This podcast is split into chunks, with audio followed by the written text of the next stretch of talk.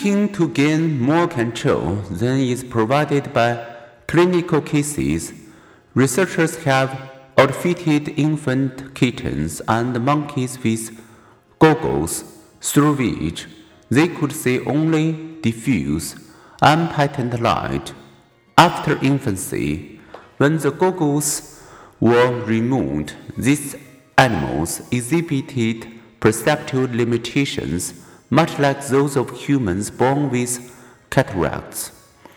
They could distinguish color and brightness, but know the form of a circle from that of a square. Their eyes had not degenerated, their retinas to relay signals to their visual cortex.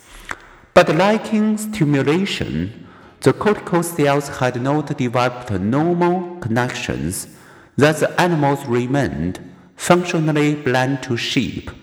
Experience guides, sustains, and maintains the brain neural organization that enables our perceptual perception.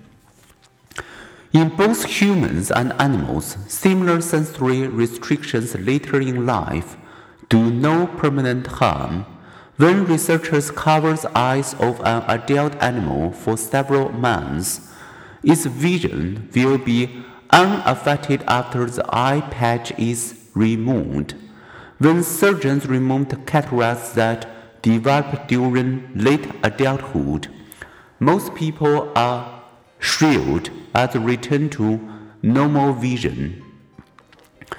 The effect of Sensory restriction on infant cats, monkeys, and humans suggests that for normal sensory and perceptual development, there is a critical period, an optimal period, when exposure to certain stimuli or experience is required.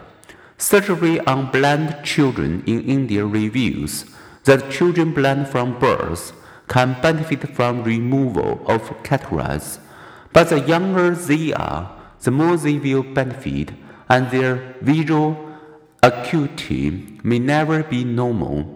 Early nurture helps what nature has endowed.